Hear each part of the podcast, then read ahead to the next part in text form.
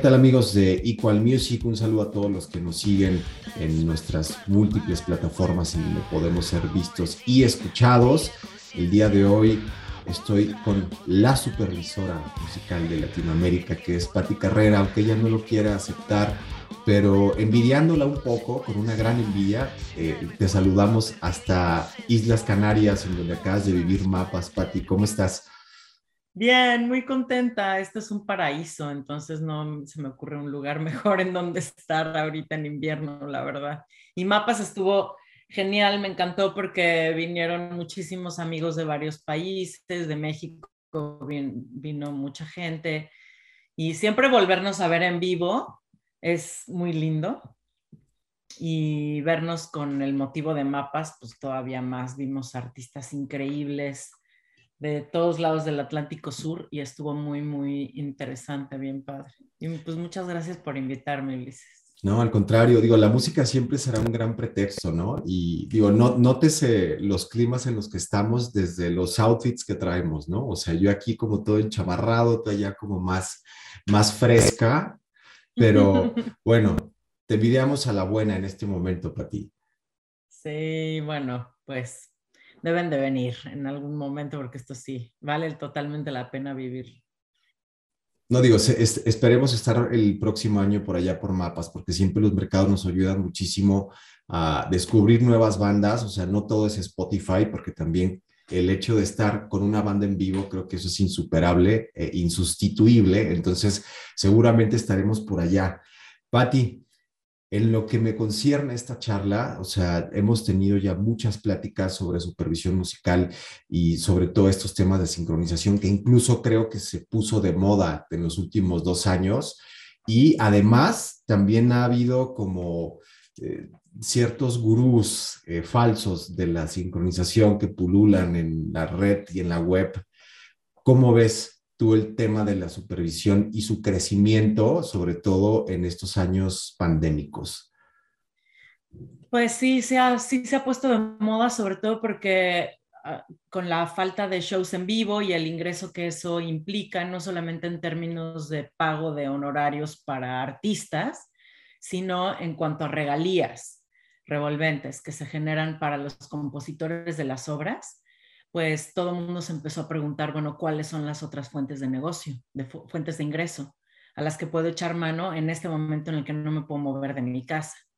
Y entonces, bueno, empieza a, haber un crecimiento enorme del interés por, por la sincronización, pero a la vez se conjunta con una mayor inversión de plataformas digitales a la producción musical, sobre todo enfocada a mercado latino, contenidos para mercado latino, no solamente en Latinoamérica, sino en todo el mundo. Cada vez hay más latinos viviendo en todo el mundo. Entonces, eso ha traído enormes oportunidades para todo tipo de catálogo, claramente que para, para artistas que están firmados con compañías major, por supuesto que ha sucedido, pero también ha abierto un enorme mercado para el mundo independiente para los artistas independientes. Y eso ha obligado a entender una estructura de negocio que, permite la comercialización a muchos niveles, en muchas escalas, ¿sabes? No solamente para sincronización, sino para otro tipo de, movimientos. Entonces, a mí me gusta mucho dedicarme ahora eh, a supervisión musical porque es una forma de comercialización de obras que requiere de unos cimientos muy sólidos en materia de protección, de registro eh, y administrativamente para todo tipo de comercialización. Y yo vengo de 20 años, de 18 años y cacho, de dedicarme a derechos de autor y derechos conexos.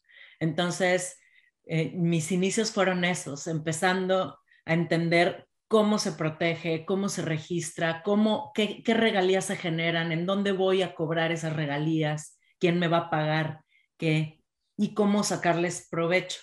Entonces ahora me estoy dedicando a esto que implica tú tener una estructura legal y administrativa sólida y a la vez entender bien qué significa, más allá de me pagan una licencia. Bueno, ¿Qué pasa después de eso? Se generan ciertas regalías en el backend. ¿Quién me las va a pagar? Por ejecución pública, por reproducción mecánica, por derechos de autor, por derechos conexos. Entonces, es todo un mundo que implica mi, columna vertebral, de donde yo vengo. También por eso fue muy natural que yo me empezara a dedicar a, licenciamiento y supervisión musical. Como que em, me ayudó mucho ese background, ¿sabes? De, de, educación en derecho. Pues todo el bagaje con el que cuentas, digo, eh, sé, que, sé que no te gusta autonombrarte como la supervisora, pero la realidad es que yo a ti te veo en todos lados y definitivamente si eres una referencia de volviendo a todo lo que, lo que nos comentas, también esto obliga al artista a conocer del tema, ¿no? O sea, también hay una, una corresponsabilidad de yo artista, yo creador, pues también tengo que conocer de todo esto, sobre todo porque eh, creo que cuando ya se nos insertó la palabra pandemia, o sea, es algo que probablemente van a pasar 100 años o 50 y vuelve a pasar, o, quizá el siguiente año, ¿no? Pero definitivamente el tema de la profesionalización a partir de las cuestiones legales es un obligado del artista también, ¿no?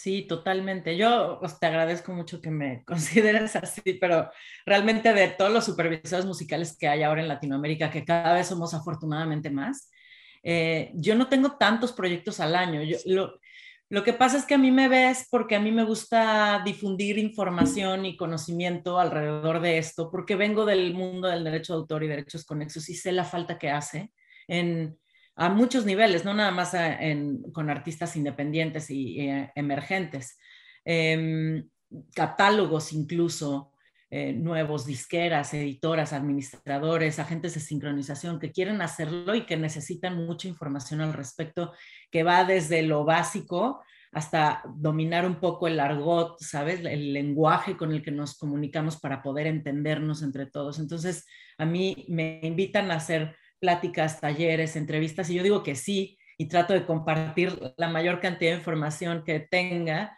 porque creo que todos debemos de aportar un poco al caldo de cultivo y profesionalizar nuestra industria, va a venir muy bien para todos. No creo que haya, o sea, que, que no creo en esta cuestión de son mis contactos, son mis productoras, ¿sabes? Nadie es de nadie. Este, Estás hablando del mercado para todo mundo. ¿Eh? No, digo, es que desgraciadamente en no solo en la industria de la música, o sea, creo que en cualquier área laboral existe este egoísmo, por lo cual es que sí considero que no solo eres una gran profesional, sino que también el hecho de que estés dispuesta a compartir la información en, aras de que una escena crezca y una escena pueda ser sustentable, pues es algo que también nosotros como medio, como músicos, como promotores, etcétera, siempre agradecemos e incluso los que ahí estamos haciendo nuestros pininos en la supervisión, ¿no? No, pues gracias. Y no soy solo yo, en realidad como que cuando me di cuenta también de esto y de que cada vez sabemos más personas que queremos hacer supervisión musical, empecé a conectar entre supervisores musicales y ahora somos una red de 25, 26 supervisores, increíble, en México, Centro, Sudamérica, en Estados Unidos, en Europa, y estamos compartiendo información, haciendo bases de datos, compartiendo contactos, eh, teniendo discusiones sanas sobre el dominio público, sobre estandarización de tarifas. Bueno, no, no existe el término de estandarización de tarifas, más bien de un entendimiento sobre el, establecimiento de protocolos para fijar tarifas, para entender cuánto es justo cobrar, por qué, para qué tipo de proyecto, tipos de licencias, eh, de comercialización, de convenios, obras por encargo, firmas editoriales para compositores de score. Hay un chorro de temas que necesitan discusión, necesitan platicarse entre las mismas personas del gremio y ahora esto se está dando entre supervisores musicales y me encanta saber que en la misma discusión hay supervisores que sí, o sea, son autoridades de hace años como Annette Fradera, eh, ¿sabes? Este, Leila Flores, Hermino Gutiérrez, Javier Nuño, eh, la misma Lynn que participa también en paneles, en entrevistas, en todo, Lynn Feinstein. y, y me encanta saber que cada vez somos más compartiendo esto y comunicándonos y queriendo hacer cosas. Y yo trato de invitar pues, a la mayor cantidad de supervisores y de amigos, agentes de sincronización a eventos para que entre todos eh, hablemos sobre estos temas y compartamos información. Eso nos va a venir muy bien a, a todos, nos está viniendo muy bien a todos. Y dentro del mismo círculo, ¿sabes? De mercados, festivales, este, como conferencias, ya se están abriendo módulos especiales para sincronización y supervisión musical y eso a mí me encanta. Ahora en Mapas estuvimos Samantha Parvin y yo haciendo un panel sobre escena digital y nuevas posibilidades hablando de sincronización y de otros tipos de comercialización. Entonces, está muy, estamos viviendo épocas muy emocionantes.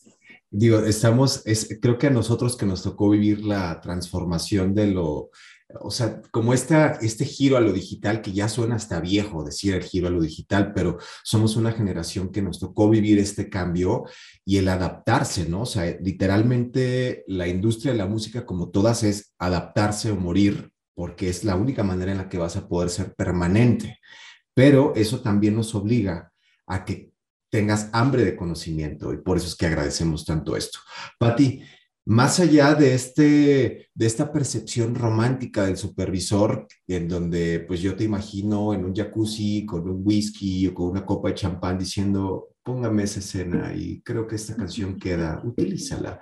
¿Cuál es la realidad? O sea, ¿cuál es el mito y cuál es la realidad del trabajo del supervisor? Sí, sí, es, es muy glamoroso. Este, como que es, es sexy el, ay, supervisor musical oyes muchísima música. Sí, sí, sí escuchamos muchísima música y hay una parte que me encanta, que es la investigación musical, arqueología musical en muchos casos y, el proceso creativo. Pero eh, dentro del proceso creativo hay muchas personas involucradas y en muchas ocasiones no somos la última palabra en la toma de decisión. Están el director, está el productor, está el showrunner, está el editor, el de, diseño sonoro. Hay muchas personas que se involucran y se quieren involucrar en el proceso creativo y más bien nos toca dar coherencia a toda esa información y todas esas propuestas musicales y claramente dictar una línea junto con el director y con, con el que tiene la visión, el papá del bebé. Entonces, nos toca dar congruencia creativa a todo eso, pero la mayor parte del trabajo tiene que ver con investigación, investigación de derechohabientes, quiénes son los representantes tanto del derecho de autor como de los derechos conexos, el, llamado publishing erróneamente, porque en realidad es derecho de autor, y el derecho de la grabación, em, y administración de presupuestos y coordinación eh, legal. Yo trabajo con un equipo legal de abogados. Yo no soy abogada, pero tengo abogados dentro de mi estructura em, para hacer negociaciones, contratos, licencias, eh, el control del presupuesto, eh, la elaboración del Q-Sheet, la coordinación de la creación del score, la administración de los archivos, una buena administración de metadata, eh, la entrega de las carpetas finales para comercialización. Y luego viene toda una parte interesantísima que tiene que ver con la creación de una estrategia mercadológica con promociones cruzadas que involucran a los artistas que, están participando. Em, o sea, hay un montón de cosas. A veces el, la punta del iceberg es escucho música para seleccionar para una escena.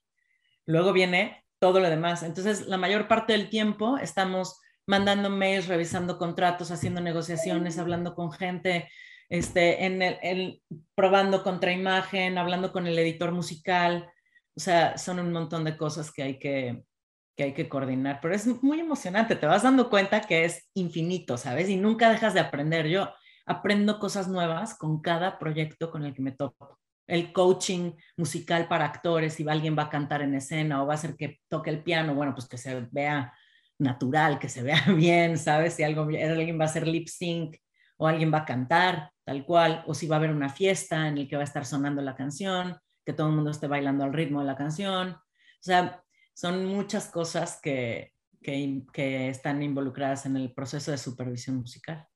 y además creo que es esta parte, al hablar ya de la profesionalización de la música, que es lo que hace que genere dinero. O sea, yo me he topado con personas, digo, la ventaja es que últimamente se ha perdido un poquito este estereotipo de cuando decías me dedico a la industria musical y dicen, ¿y de qué comes? O sea, creo que el dar el brinco a que esto se vuelva una industria per se es la información, la investigación y sobre todo el saber que existen estos modelos de negocio. Como bien lo dices, o sea, yo te acabo de, eh, escuchar en este momento que me explicaste todo esto. La elaboración de un Q-Sheet es brutal, o sea, literalmente es cero fancy pero cuando lo terminas dices, ah, ok, perfecto, ya lo hice.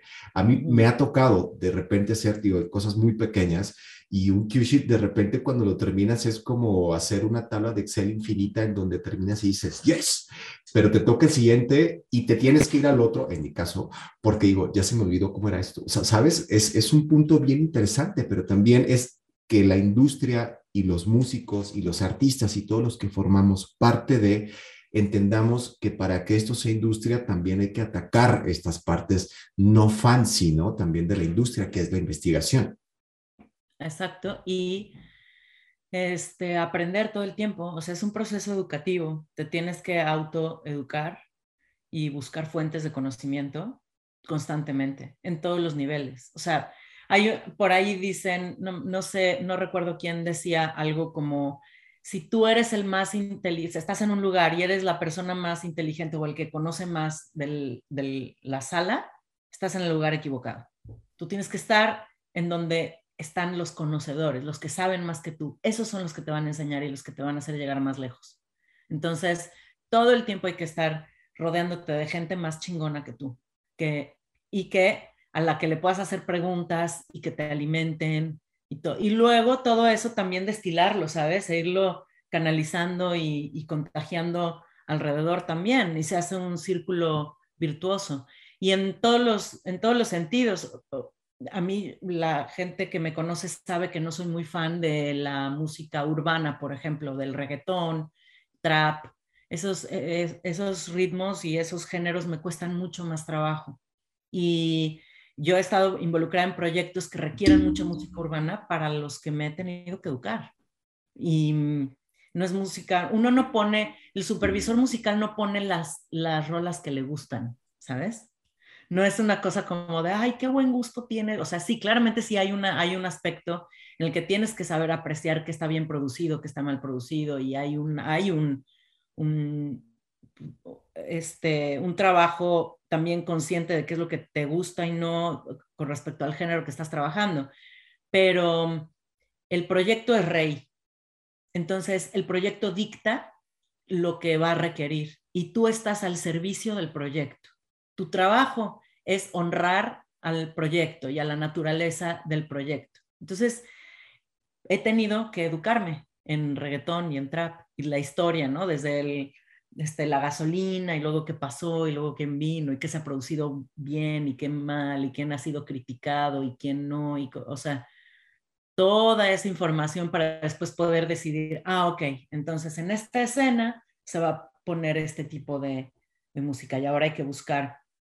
Entonces hay que educarse en términos musicales, pero también legales, administrativos, todo va cambiando también, ¿sabes? Administrativos, en cuanto a convenios. Ahora cada vez se requieren más contratos que tengan una validez a nivel global, porque todas las, distribuidoras digitales trabajan en todo el mundo. Entonces, todo el mundo te va a pedir convenios y licencias en, en términos broad rights, que son todos los derechos, todo el mundo, todo el tiempo, todos los medios. ¿Y eso qué significa? ¿En dónde están firmados los contratos? ¿En Estados Unidos? En México, en dónde está la productora, luego quién lo va a comercializar, ¿sabes?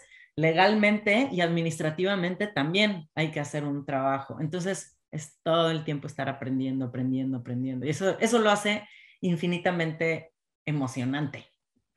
Yo le llamo el, el, glamour cerebral porque creo que ese tema de estar constantemente investigando y además me, me encantó el tema que tocaste que es hay que ser lo suficientemente humilde para saber que no lo sabemos todo, valga la redundancia, y eso es lo que nos ayuda a crecer.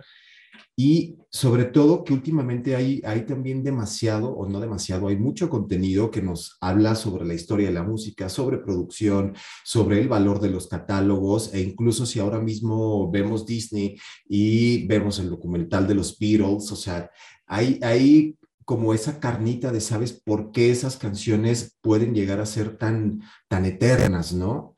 En eso me lleva a otra pregunta para ti, es ¿cómo percibes yo, el, tema de la música, he, tenido algunas charlas con algunos productores en, las últimas semanas y se considera que hay un vacío como de 20 años aproximadamente en el que no se han hecho canciones trascendentales o canciones inmortales. ¿Cuál es tu percepción al respecto? es muy fuerte porque yo no creo que no se hayan hecho canciones inmortales. yo creo que lo que existe no es una crisis de música, lo que existe es una crisis de medios de difusión, de campañas de marketing, de, no sé. Ah, creo que hay una sobresaturación de contenido musical y eso ha hecho difícil que puedan surgir grandes públicos que aprecien determinado tipo de música, puede ser. A lo mejor lo que ha tenido mayor difusión es precisamente lo que no ha tenido tanto valor. Es que hay, un bucle, ¿no? O sea, eh, eh, es, una charla en la que podemos durar días, eh, pero algo que se ha percibido también nosotros como promotores es que la música de verdad, y me refiero a música de verdad, no significa que sea de un género, sino es decir, que lo que estés haciendo sea real, que de lo que hables sea real. Siempre... Que fórmula. Que sea... Exacto. Pongo el ejemplo de Billie Eilish, por ejemplo. Creo que la, conexión que tiene esta chavita, obviamente bajo una producción impresionante, con un equipo de trabajo impresionante, es que a nivel lírico ella habla realmente de lo que está sintiendo y pensando a la edad correspondiente y llega a conectar con un público brutal gracias a eso. Eh, esto no nos lleva a que hagamos música como lo hace Billie Eilish, nos lleva a entender que para hacer música tienes que ser lo más honesto posible porque es la única manera de conectar, ¿no? Pero no me digas que en los últimos 20 años no ha habido músicos honestos. O sea, yo, he visto en vivo a muchísimos músicos increíbles que te dejan con la boca abierta, pero que no tienen los canales de difusión masivos que existían antes. Es que ese es el tema también, es que hay una atomización severa de, todo. Claro, o sea, de entrada, bueno, es, en, es, en, varios niveles, porque ahora alguien se baja Pro Tools y dice que es productor. Ya, ya de entrada ahí ya hay un asunto. Luego está toda una generación de chavitos que están produciendo en su celular.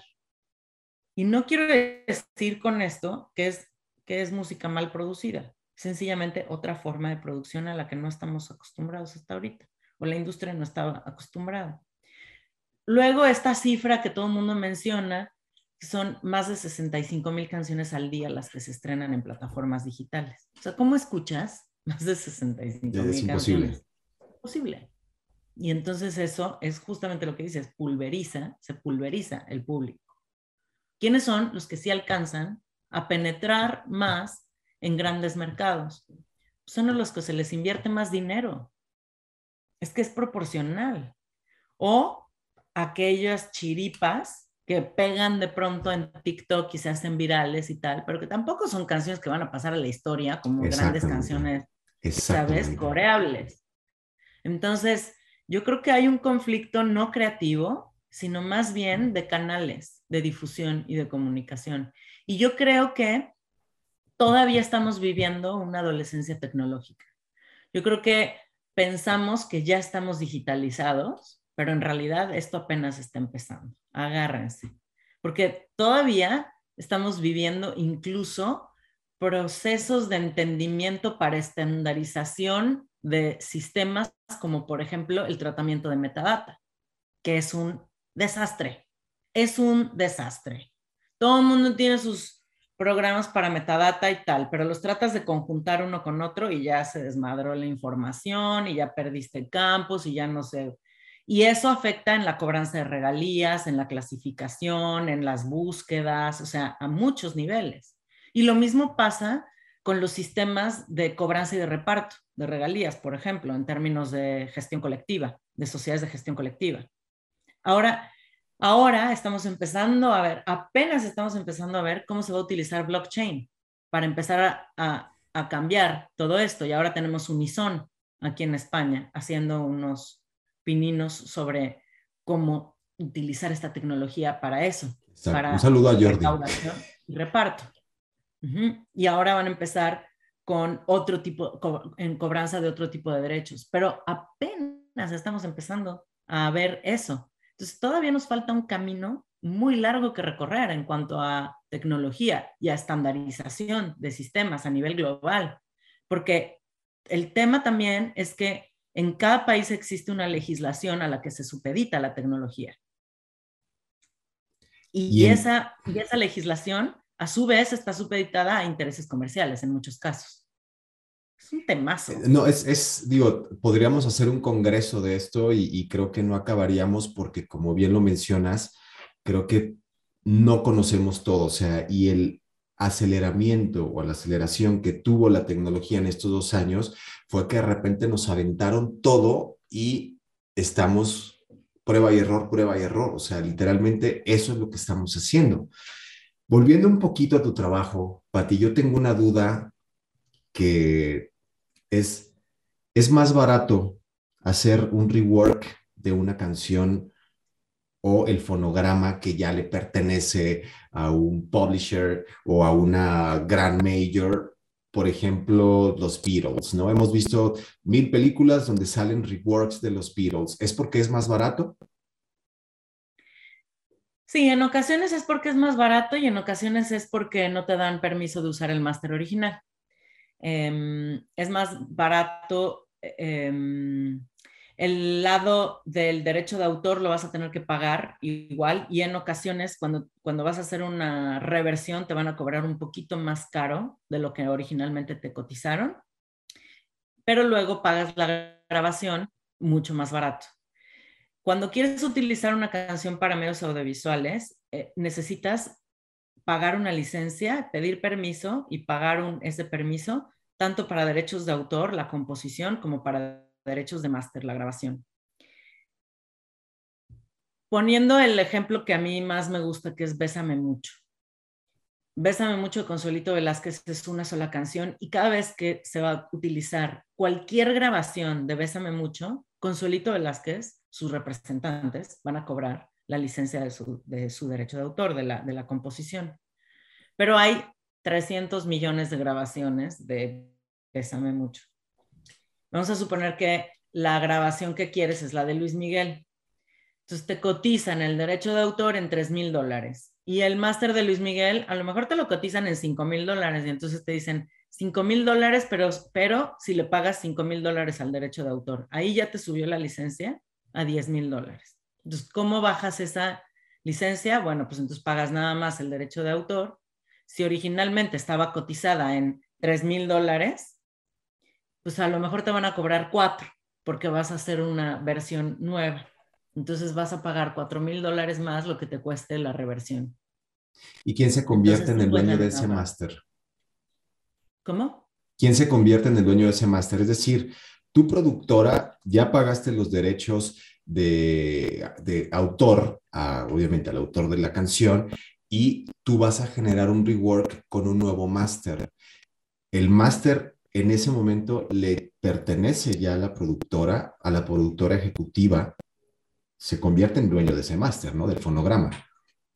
Sí, por lo general, el dueño del máster es el que paga la grabación, los gastos de grabación, el estudio, el productor, los músicos, el intérprete, la mezcla, la masterización, lo que se requiera para, para generar esa grabación. El que lo paga es el dueño.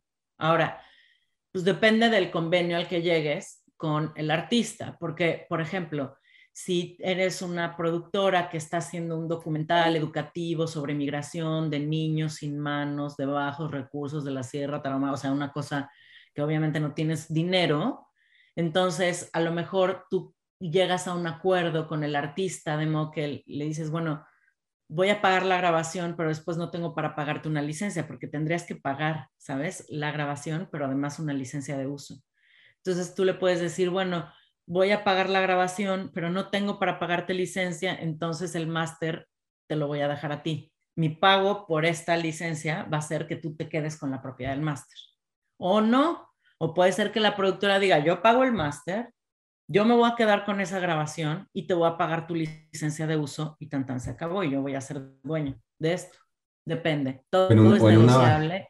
En una utopía se dona a la Sierra Taromara de los niños, bla, bla, bla, ¿no? Digo, en una utopía maravillosa eso sería lo mejor.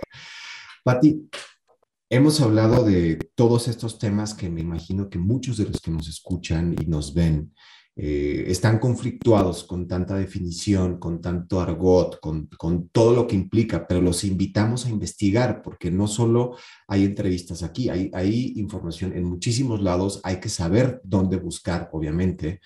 Y, pero esto también me lleva a una pregunta, ¿cuál es la oportunidad real de una banda independiente de poder ser sincronizable?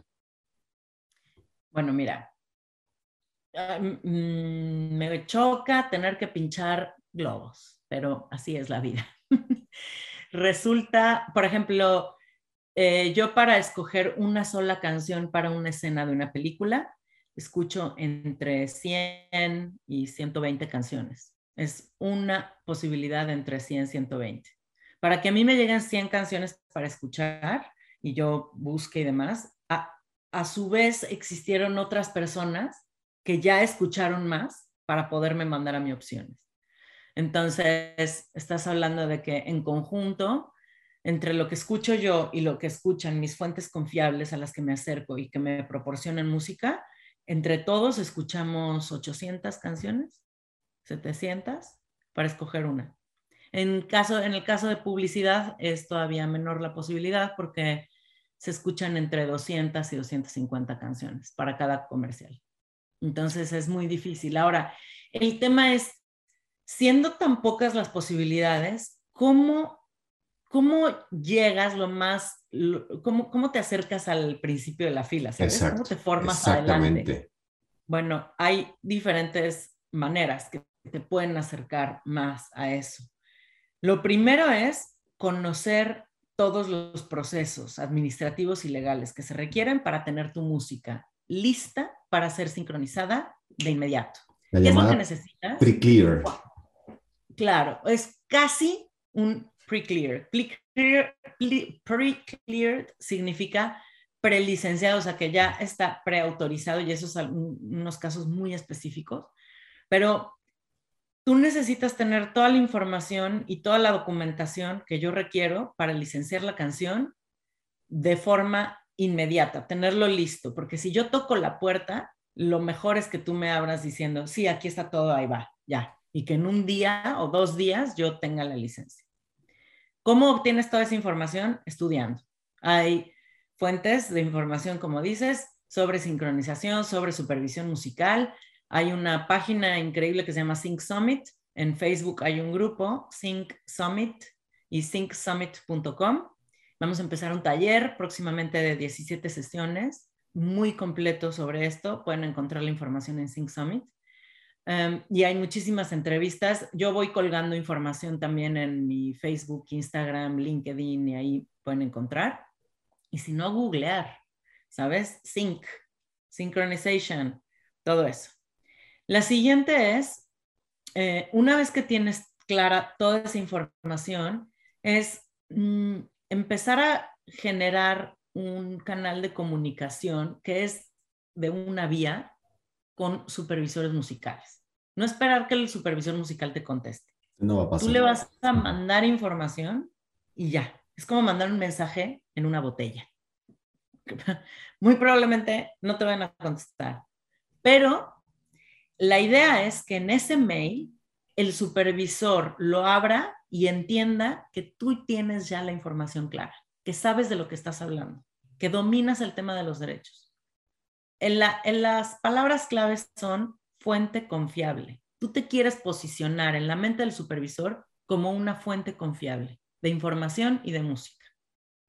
Entonces, cuando yo encuentre en mi mail tu información, porque agregaste las palabras clave que describen tu música en cuanto a género, instrumentación, estados de ánimo, todo eso, y además se, eh, abrí el mail y vi perfectamente que sabes qué es el derecho de autor y qué es el derecho conexo y cuáles son los números de registro y, o sea, todo, yo voy a pensar de inmediato, esta persona sabe de lo que está hablando.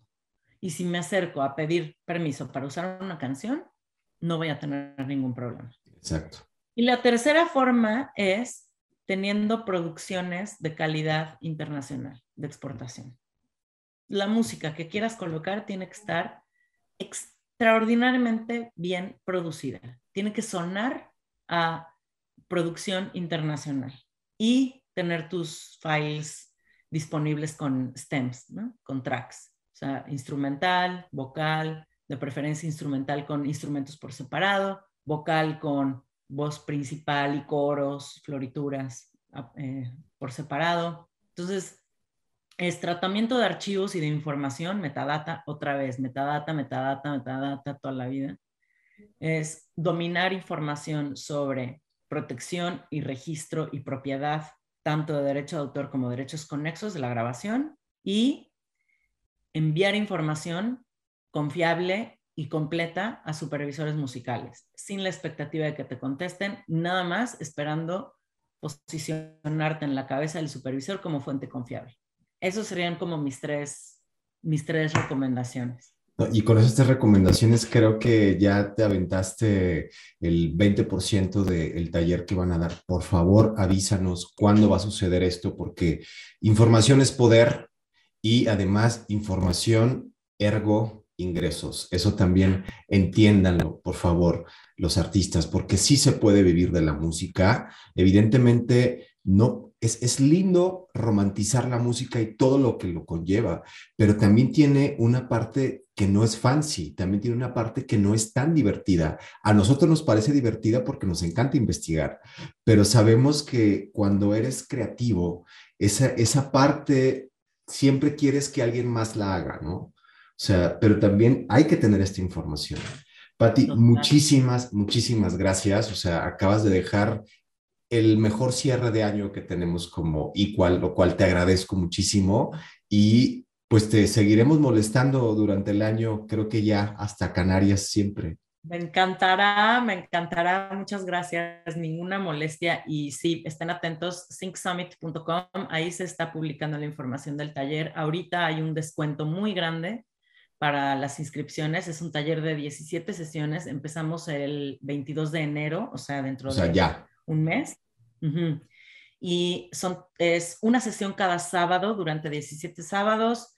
Es, son sesiones de dos horas, hora y media, dos horas y van a ser siete, em, ocho sesiones informativas, siete, ocho sesiones teóricas y el resto van a ser sesiones de escucha con diferentes supervisores musicales en todo el mundo, especializados en diferentes áreas. Entonces va a haber supervisores de entrada de todos los continentes y gente que hace cine, televisión, trailers, videojuegos, eh, podcasts, eh, contenido para eh, deporte, o sea, porque además cada uno es un animal que se baña aparte, ¿sabes? Entonces, y, vamos a hablar sobre todo esto que les he platicado, más interpretación y negociación de contratos, o sea, un bonche de cosas que les van a ayudar muchísimo para, como representantes de catálogo, artistas, compositores, editores, eh, disqueras, pero también si quieres hacer supervisión musical y empezar a entender cómo funcionan las entrañas y todo esto, es un curso increíble, así que nos encantará verlos. No, y además creo que es bien importante también mencionar que es el momento para poder aprenderlo porque si me dices 25 supervisores de Latinoamérica, en México somos 127 millones de personas, en Estados Unidos somos 320, bla, bla, bla. O sea, sigue siendo un área de oportunidad muy interesante y recuerden que de la música sí se puede vivir. Por favor, métanse a Sing Summit chequen el cupón de descuento que tienen en este momento, 17 semanas que seguramente les va a dejar muchísimo. Pati, mil gracias, un abrazo hasta Canarias y por ahí también nos veremos muy pronto. Órale, va, en mapas en verano, va a estar buenísimo. Totalmente, yo estoy, eh, igual iré, espero que haga frío en verano también. no, ya sé que no, pero bueno, este, iremos con todo nuestro darquetismo a Canarias. Muchísimas gracias, Pati Carreras hasta Canarias. Esto sí Saludos. Ulises Saner. Pasen felices fiestas. Un abrazo. Sí, 现象